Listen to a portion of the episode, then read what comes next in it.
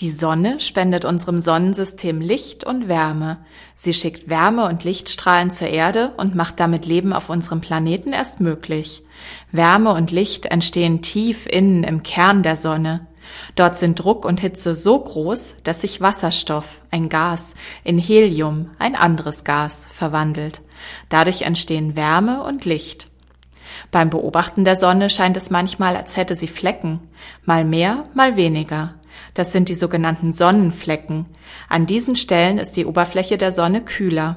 Dadurch strahlen diese Stellen nicht so viel Licht ab wie der Rest und sehen fast schwarz aus.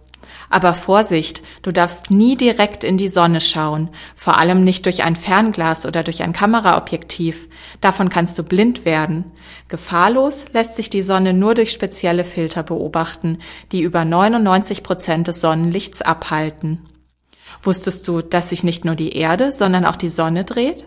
Die Sonne ist Teil einer Galaxie, der Milchstraße. In 200 Millionen Jahren dreht sich die Sonne einmal um das Zentrum der Milchstraßengalaxie mit einer Geschwindigkeit von etwa 220 Kilometern pro Sekunde.